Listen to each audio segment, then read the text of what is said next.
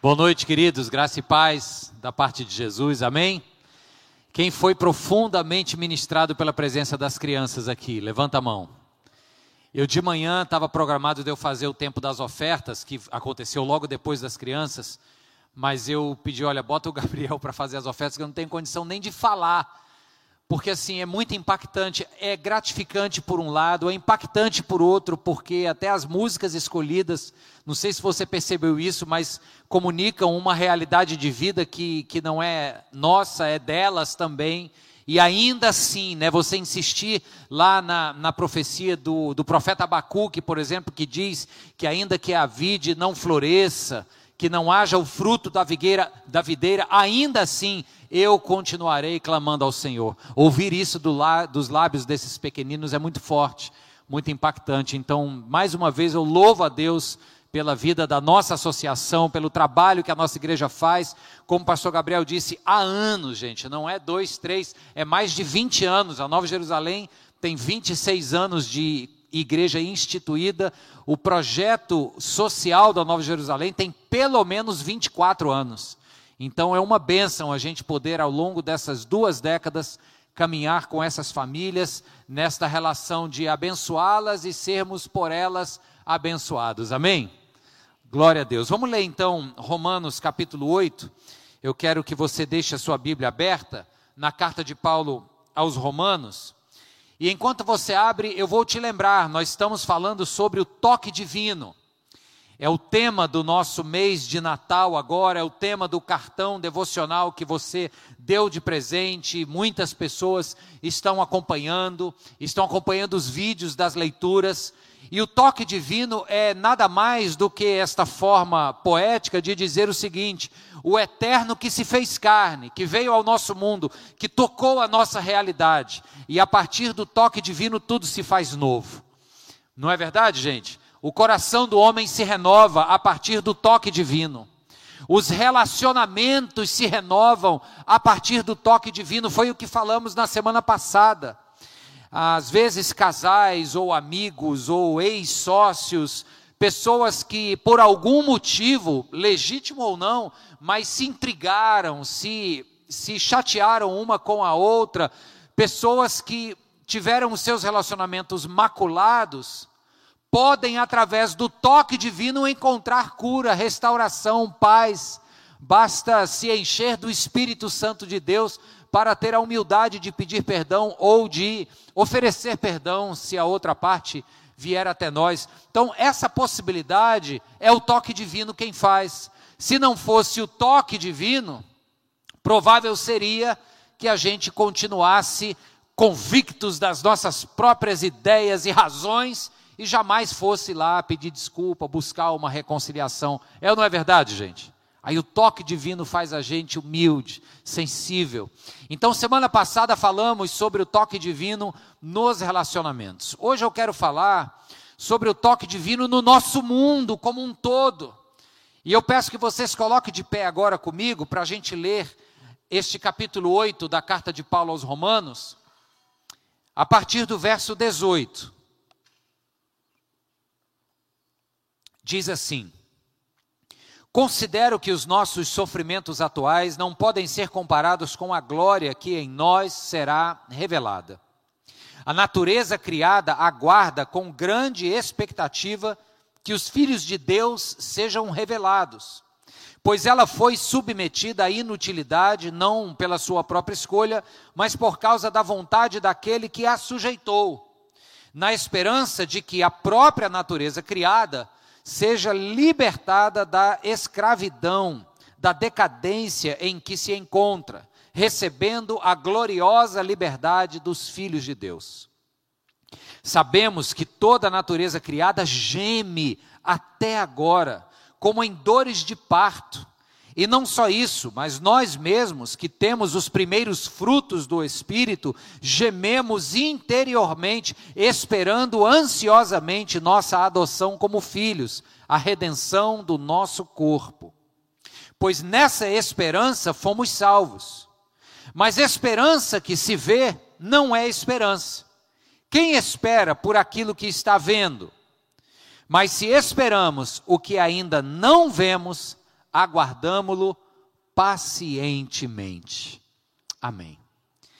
Deus querido e amado, pedimos que nessa hora o Senhor tenha misericórdia de nós e nos dê entendimento desse texto. Nos dê entendimento, Deus, e discernimento da tua voz aqui neste lugar. Eu oro, Deus, para que a tua presença faça toda a diferença nos nossos corações, nas nossas vidas neste mundo em que o Senhor nos colocou. Que assim seja, Deus, e que haja cura hoje aqui, restauração, compromisso com a tua obra, em nome e para a glória de Jesus. Amém. Amém. Pode se sentar. Você prestou atenção na leitura, apesar de ser um texto difícil, mas algumas coisas ficam bem claras. Por exemplo, diz o texto que a natureza geme, a natureza sofre, ela se encontra num estado de inutilidade. Como assim? Bem, basta a gente lembrar que lá no início de todas as coisas, na criação, a natureza foi criada para ser tocada pelo homem e o homem fazê-la florescer. E contanto a natureza florescesse, ela ofereceria ao homem alimento, subsídio para a vida. Então, o Criador colocou o mundo criado a serviço do homem e o homem a serviço da criação. Uma relação de mútuo serviço, ajuda, complementariedade. Mas o que é que a gente vê hoje? A gente vê hoje a natureza fraturada, sofrida, o meio ambiente, as catástrofes naturais, algumas coisas do mundo em que nós vivemos que parecem que estão é contra a gente e não a serviço do homem e do seu bem-estar. Vou dar um exemplo aqui para que fique bem claro, tá? Uma coisa muito simples, mas você vai entender quando eu falar. Levanta a mão, você que em alguma noite da sua vida ficou horas em claros por, por causa de zoada de muriçoca. Aí, ó, praticamente todo mundo. Eu me lembro de uma viagem missionária que eu fiz com a Cintia, que a gente foi colocado num quartinho no meio de um terreno baldio, porque os, os jovens com quem a gente viajou estavam na escola, que ficava no terreno da frente. Então, o único quarto de casal, isso era 1999, a gente recém-casado tinha que dormir juntos. Aí arranjaram um quartinho num terreno baldio. Gente, era tanta muriçoca à noite. E calor Aí você se cobre todo para ela não chegar até você, só que aí você começa a suar. Aí quando a gente tirava o lençol, o barulho da muriçoca, não era que ela estava voando aqui não, era a sinfonia já estava no quarto. Foi uma noite em claro. Então é horrível isso, né? A muriçoca, ela é uma criação de Deus, ela é obra criada e tira o juízo da gente, não é verdade? Agora, tem um outro elemento do mundo criado que esse é pior. Inclusive, uma vez eu vi um rapaz dizendo que para ele a maior prova que o diabo existe chama-se barata voadora. Faz sentido, gente? Porque já não bastasse a bichinha ali na parede, já é de um terror horroroso. Né? Os homens dizem que não tem medo, não, diz que tem nojo. Não é verdade, gente? Não, não é medo, não, é nojo. Ok, vai nessa. Agora, é, mudou o nome. Agora, uma coisa é ela ali na parede, quando ela começa a voar, meu amigo, as portas do inferno se abriram. E é gente correndo para todo lado. Agora, é um inseto, faz parte do mundo criado. Teve um colega querido que disse que não ia mais para as aulas de natação no mar, porque enquanto ele nadava no mar, ele não sabia o que é que tinha da superfície para baixo. Aí era um terror para ele. Só que o que tem da superfície para baixo do mar é obra criada. O que é que eu estou te colocando aqui de uma forma muito simples, mas para a gente entender que existem muitos elementos na nossa natureza que nos geram desconfortos. Eu poderia falar também da tsunami que devastou o litoral do sul asiático alguns anos atrás, desastres naturais como terremotos, ah, o que falar da, dos períodos de seca que criam problemas enormes não apenas no sertão, onde a seca destrói a lavoura, mas a partir da, da seca, o êxodo para a cidade, e aí chega aqui e se aumenta e multiplica a miséria. Então, o que nós estamos vendo e constatando é aquilo que está lá no livro do Gênesis, capítulo 3, depois do pecado de Adão e Eva. Depois do pecado, disse assim Deus, capítulo 3, verso 17. Apenas ouça, porque você vai lembrar. Diz Deus: Maldita é a terra por sua causa. Com sofrimento você se alimentará dela todos os dias da sua vida, e ela lhe dará espinhos e ervas daninhas. Sabe, essa essa realidade de que por causa do pecado a relação de harmonia entre o divino, né, que criou todas as coisas, a sua obra criada e os homens, essa relação de harmonia, de harmonia fraturou, quebrou. Tá claro, gente? Então hoje a natureza, de certa forma, acaba sendo um perigo. Nós vemos na narrativa bíblica, por exemplo, que o povo de Israel passou 40 anos onde? No deserto. O deserto é o que? É um tempo de privação, é um tempo de sequidão, é um tempo de dúvidas se a vida vai continuar ou se a gente vai morrer ali.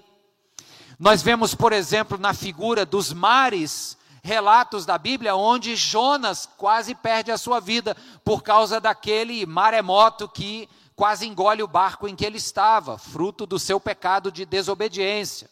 Os discípulos de Jesus no mar da Galileia, desesperados porque as águas também eram agitadas. O mundo animal, quando a gente lê no texto de Isaías, que é um texto messiânico, que fala de uma era vindoura, onde o leão se deitaria com o cordeiro, onde uma criança poria a mão ali no buraco da cobra, e não haveria mal, ele está falando de um tempo onde esta natureza, que hoje é cheia de riscos e hostilidades, ela seria restaurada. Então a gente vê, por exemplo, lá no livro do profeta Daniel, que uma das formas de punição à desobediência era jogar os desobedientes na cova dos leões. Por quê? Porque se o leão visse ali aquele pedaço de carne correndo de um lado para o outro, a janta estava garantida. Então, essa relação de hostilidade entre o mundo criado e as criaturas, a natureza, o meio ambiente e as criaturas. Isso é uma consequência do pecado, da queda. A gente viu na semana passada que a consequência mais direta deste pecado nos nossos relacionamentos são as brigas, são as separações, são as crises de relacionamento. Mas hoje a ênfase está para a nossa relação com o mundo. Ao invés da natureza ser um espaço onde Deus me colocou para que eu faça florescer esse jardim ao meu redor, na verdade se transformou um espaço onde eu vou explorar, onde eu vou querer lucrar em cima, independente se vai desmatar a Amazônia, independente se vai morrer bicho ou não. E por outro lado, a natureza, que também tem um papel do ponto de vista da criação, de promover subsídio para a vida humana, a natureza responde com esta relação de hostilidade. Aí é a muriçoca, é a barata, mas é a enchente, é a seca. Tá claro, queridos? Essa relação errada, truncada, é efeito do pecado.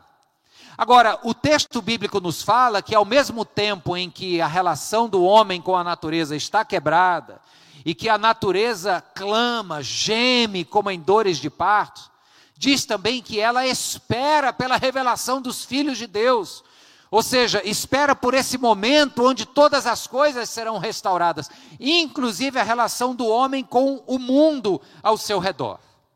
E nesta restauração, o apóstolo João descreveu como é que seria esse cenário.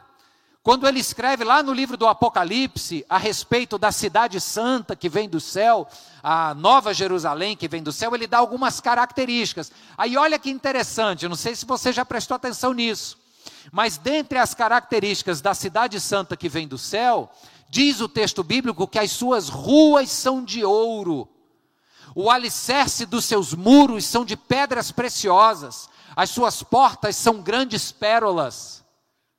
Preste atenção: ouro, pérola, pedras preciosas, são riquezas, mas são frutos da natureza, não é sintético. É a natureza que produz. E o que é que João está dizendo? Que na Nova Jerusalém, neste momento de restauração, esses elementos da natureza que um dia foram instrumentos de briga e guerra, porque o homem faz guerra pelo ouro, esses instrumentos voltarão à sua função original, que é o que? Servir. O ouro agora serve de pavimento de asfalto.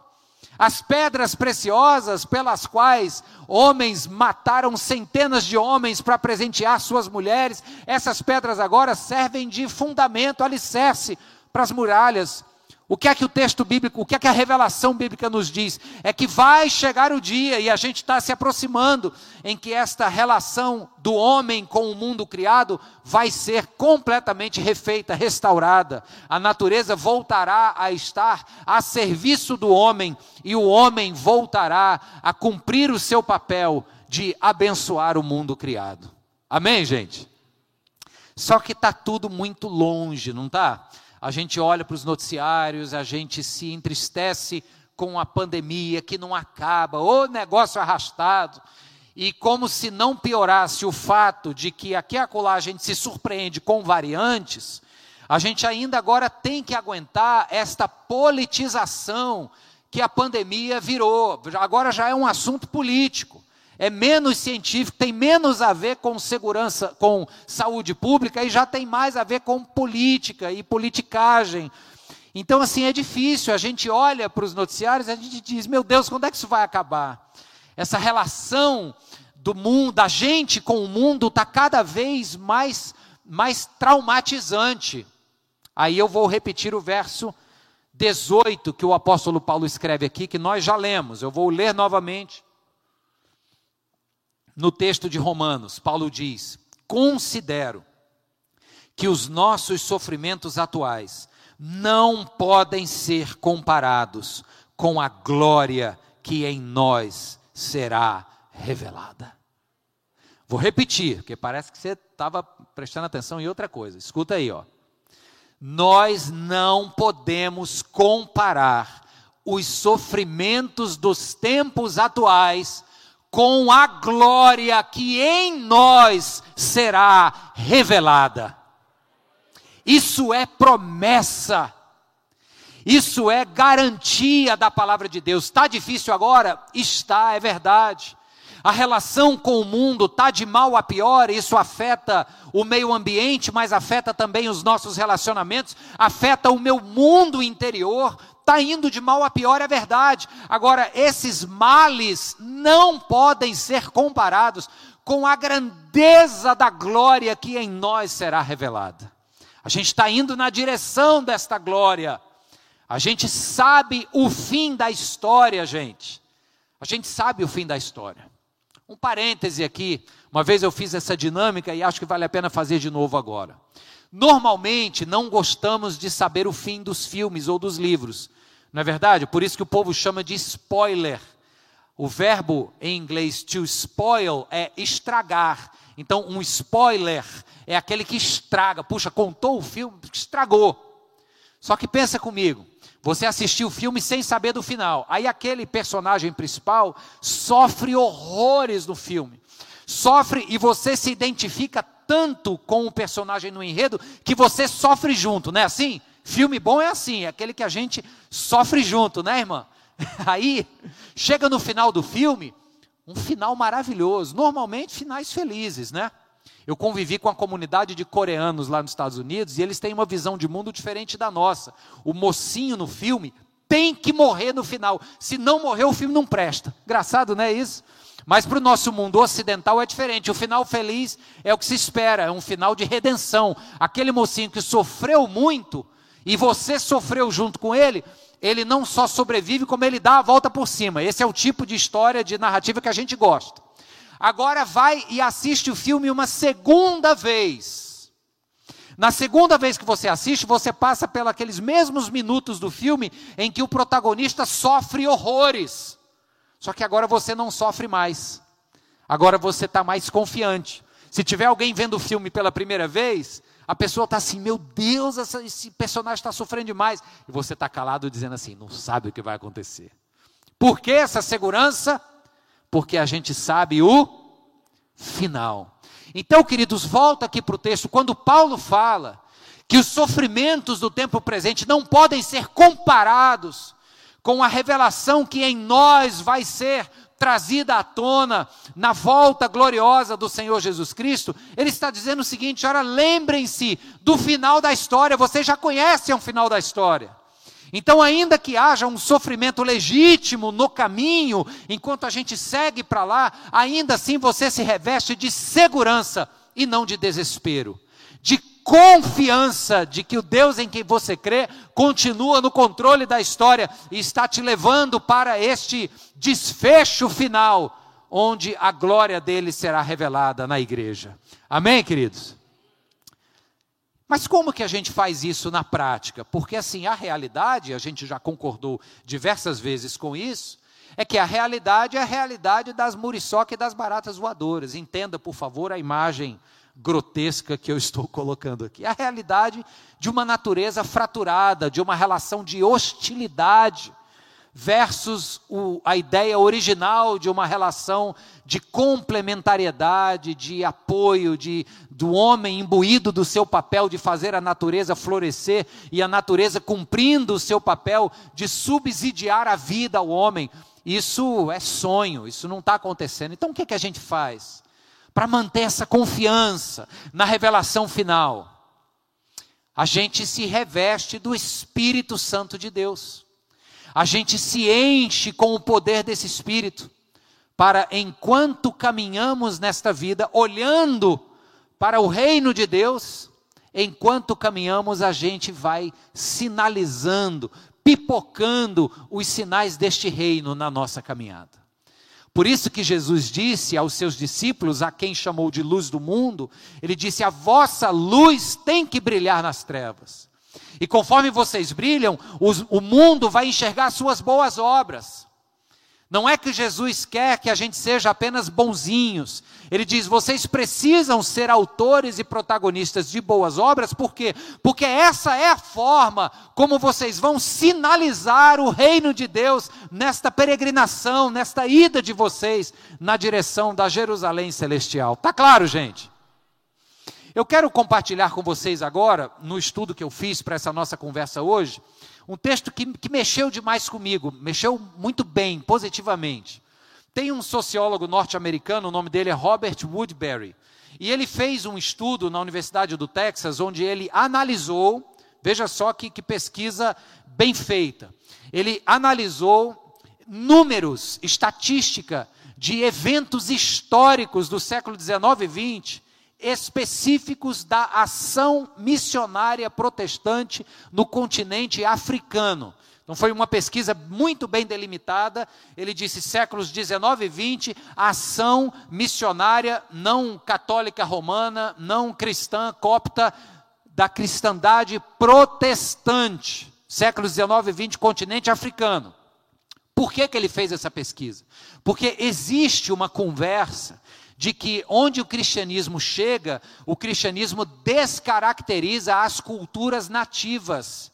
Isso não é verdade. O cristianismo redime os elementos idólatras daquela cultura, que geram, por exemplo, o infanticídio, não sei se você sabe, mas nessas culturas, muitas culturas indígenas, inclusive do nosso país, que são assim idolatradas pelas fundações nacionais de proteção ao índio e etc., é, cometem o infanticídio, o feminicídio, o uso e abuso de drogas naturais, mas drogas.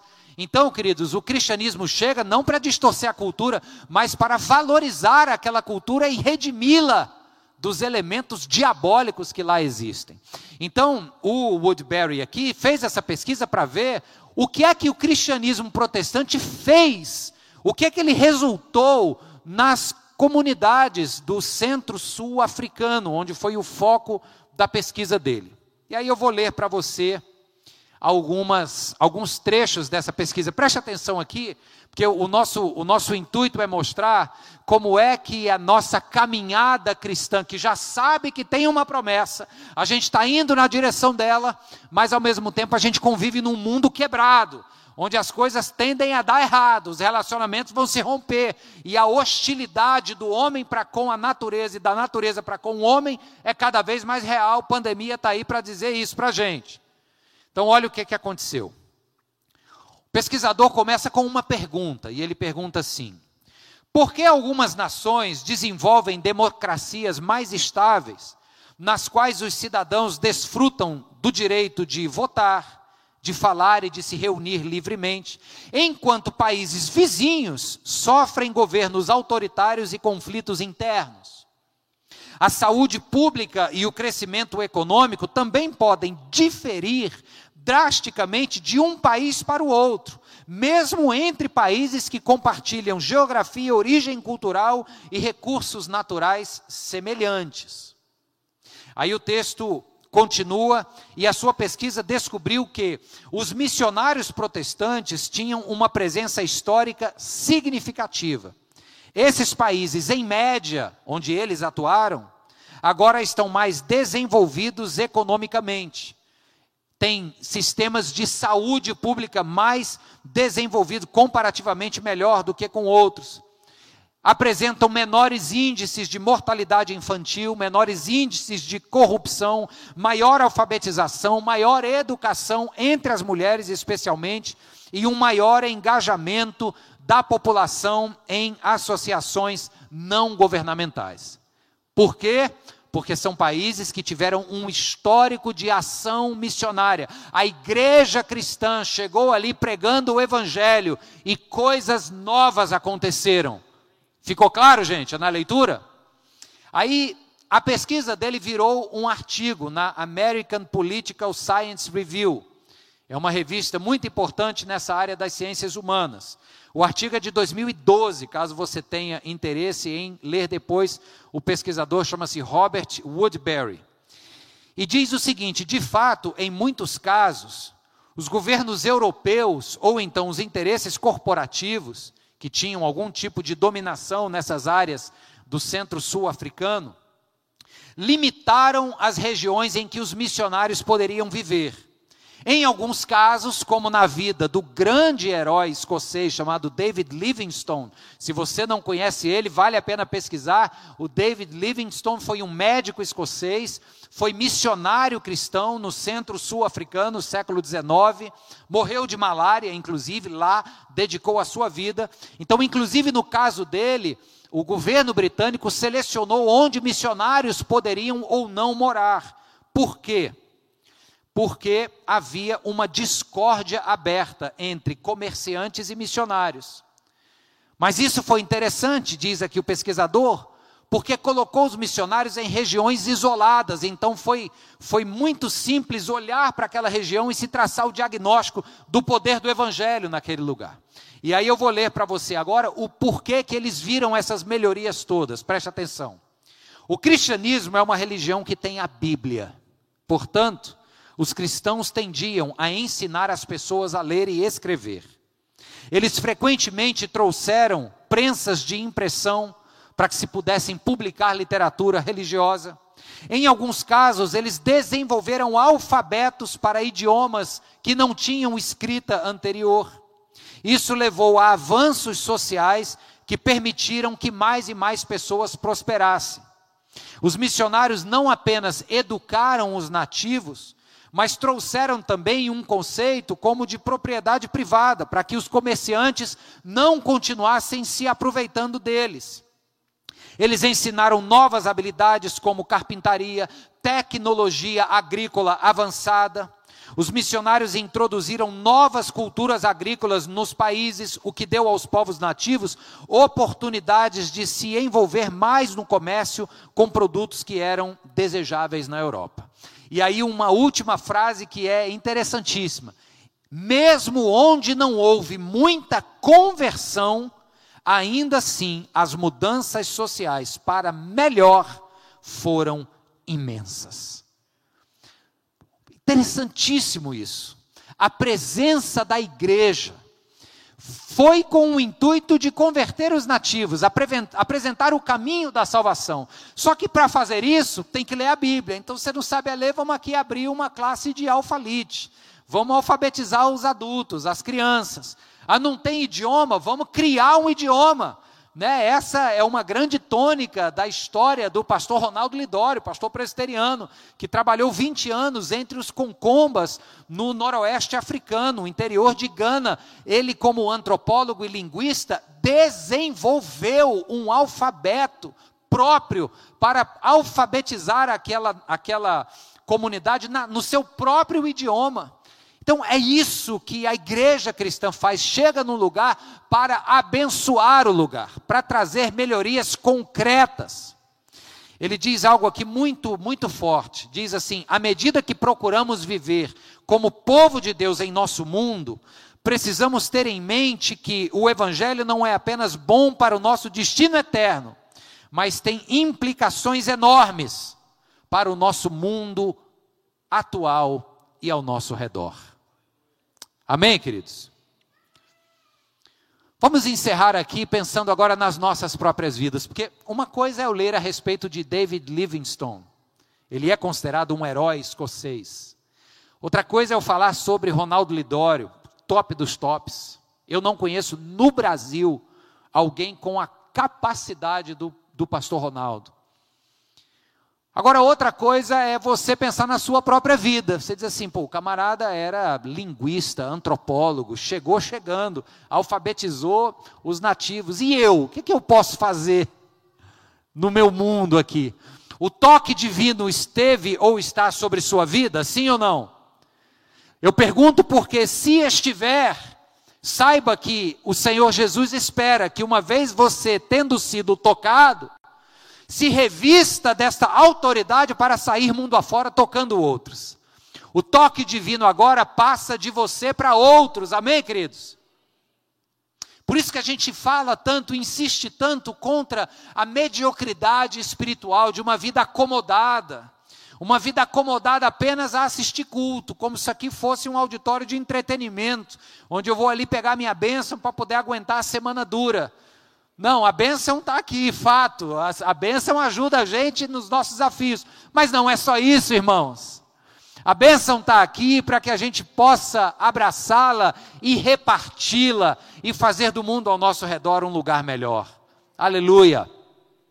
Eu fecho lembrando você de uma visão que o profeta Ezequiel tem.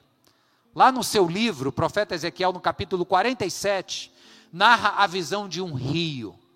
Um rio que flui do trono de Deus. E ele percebe que há uma progressão nessa visão, porque o rio começa com águas rasinhas, e ele diz que quando ele põe os pés dentro do leito do rio, a água bate nos seus tornozelos. Mas ele anda mais um pouco e as águas chegam nos joelhos, depois mais adiante está na cintura, até que então chega no momento em que ele diz, como falaríamos aqui, que não dá mais pé, a água se torna profunda, forte, e ele vê que este rio passa por muitos lugares, e ele então narra da seguinte maneira, esta visão, no capítulo 47, verso 9, eu vou ler apenas o verso 9. Ele diz que porque esta água flui para lá, lá onde? O texto está falando que a água vai cair no Mar Morto. Porque este rio flui para lá, o Mar Morto, devido ao índice altíssimo de salinidade, não tem vida alguma. Então, este rio vai cair no lugar de morte. Então, ele fala assim: porque esta água flui para lá e saneia a água salgada, de modo que onde o rio fluir, tudo viverá. A imagem que ele tem enquanto observa é que por onde o rio passa, vegetações que estavam mortas começam a reviver. Aí Jesus Cristo se encontra com uma mulher nas proximidades do Monte Gerazim, na região da Samaria, e a mulher vai pegar água no poço e Jesus diz que tem água para dar uma água da qual quem beber não terá sede jamais. Ela diz assim: opa, então me dá dessa água. Aí Jesus diz: Eu sou essa água. Eu sou essa água viva. E digo mais: aquele que dessa água beber, jorrará de dentro de si fontes para a vida eterna. Então, sabe esse rio que o Ezequiel vê, que por onde ele passa, o que estava morto vai revivendo? Eu quero acreditar e convido você a enxergar isso no texto comigo, que esse rio é essa tal fonte que Jesus fala, aquele que crê no nome de Jesus, aquele que é tocado pelo toque divino, que Jesus Cristo passa a ser o Senhor de sua vida, que bebe desta fonte que sacia de verdade, esta pessoa, este homem, esta mulher, passa a jorrar deste rio de água viva, e por onde você passar, no seu condomínio, no seu casamento, na sua empresa, no seu emprego, nas suas relações, por onde você passar, será como este rio que vai passando e aquilo que estava morto começa a reviver. Aleluia, gente. É dessa forma que a gente contempla a promessa a gente não enxerga, mas a gente sabe que ela está lá. E enquanto ela não chega, a gente vai caminhando, e em cada passo que a gente dá, a gente lembra que nós somos igreja de Jesus, que temos sobre nós as primícias do Espírito. Paulo fala sobre isso aqui. O mover do Espírito vai através de nós, e esta fonte da qual um dia bebemos, a fonte de águas vivas, jorra a partir de nós aqui, para fazer do mundo um lugar melhor. Você toma nas mãos essa missão, sim ou não? Assume esse compromisso, sim ou não? Então começa a botar isso em prática dentro da sua casa. A gente fala de fazer do mundo um lugar melhor. Vamos começar com o nosso mundo imediato. A nossa casa, a nossa família Assuma um compromisso diante de Deus, Senhor. Eu quero ser usado pelo Senhor para jorrar desta fonte e que este rio faça renascer vida dentro da minha casa. E estenda isso para dentro do teu trabalho, para todos os teus relacionamentos, para a natureza ao seu redor. E se comprometa a ser um cristão, uma cristã, que no poder do nome de Jesus faz do mundo um lugar melhor todos os dias. Deus te abençoe em nome de Jesus. Amém. Aleluia. Fica de pé comigo, por favor.